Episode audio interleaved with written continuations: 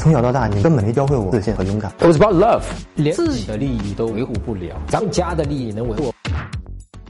真哥，我家境比较差，喜欢的女生呢家境比较好，我向她表达过好感，但她表示自己不想，生活降档次，拒绝我了。我还是挺喜欢她的，还有机会吗？后面应该怎么做？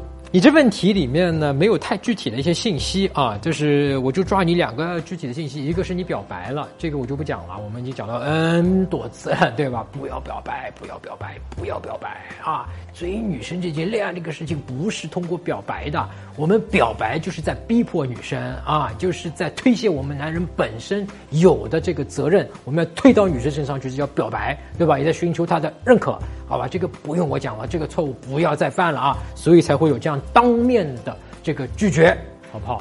那么其次，你最主要的一个问题是家境的这个问题，家境不好，跟这个恋爱有关系吗？一点关系都没有，半毛钱的关系都没有。而真正有关系的是什么？是因为你自己认为家境不好，然后看到这个女生家境好，然后就会容易啊，因为她家境好而喜欢人家。而这种喜欢人家一看就看出来，你不是喜欢我这个人，你就是喜欢我家境好。那这个事情对一个女人来讲是非常非常没有安全感，因为家境这个事情是瞬息万变的。你十年之前和十年之后，你不知道人家会怎么样的。而谈恋爱这个事情，我们往往都是往一辈子去的，对吧？就是很长时间我们谈个恋爱，至少女生很多是这么想的，谈恋爱啊，所以这个事情是非常没有安全感的啊。所以在这个点上，我们要去觉察的是我们。到底因为什么而喜欢人家？当你能够觉察出来，哎呦，我好像是因为他家境好，我才有这个感觉，没有问题。但你觉察出来之后，你就可以做到平时跟他的谈吐、聊天，包括聊微信啊，见面之后你的眼神语态啊，这个浅沟通里面，你就可以做到。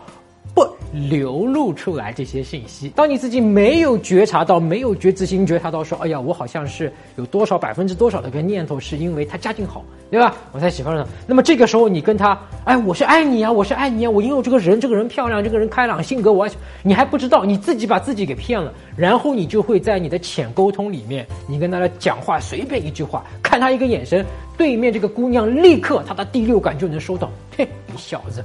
就是因为我家境好，你才喜欢我，她立刻就收到了啊！所以我们讲觉知心在这个地方是非常非常关键的，也是非常管用的，好不好？当然，如果这个女生真的是你所谓的，就是你生活圈子或者朋友圈子里的那个女神啊，就不但她是家境好，她人呢漂亮的不得了，性格又好，开朗大方，人又优秀，就各方面什么都好。哎呦，这个腿，哎呦，这个漂亮，这个衣服的这个服装的这个 set 穿的衣服打扮，家境又好又有钱，这个事情是很。好追的啊！我之前又写过一篇文章，叫做“其实你不知道，越是女生越好追”啊！很多男生会以为哇，她这个女生我就不会追了，这是错的想法啊！其实更多是她的情感上面的这些需求。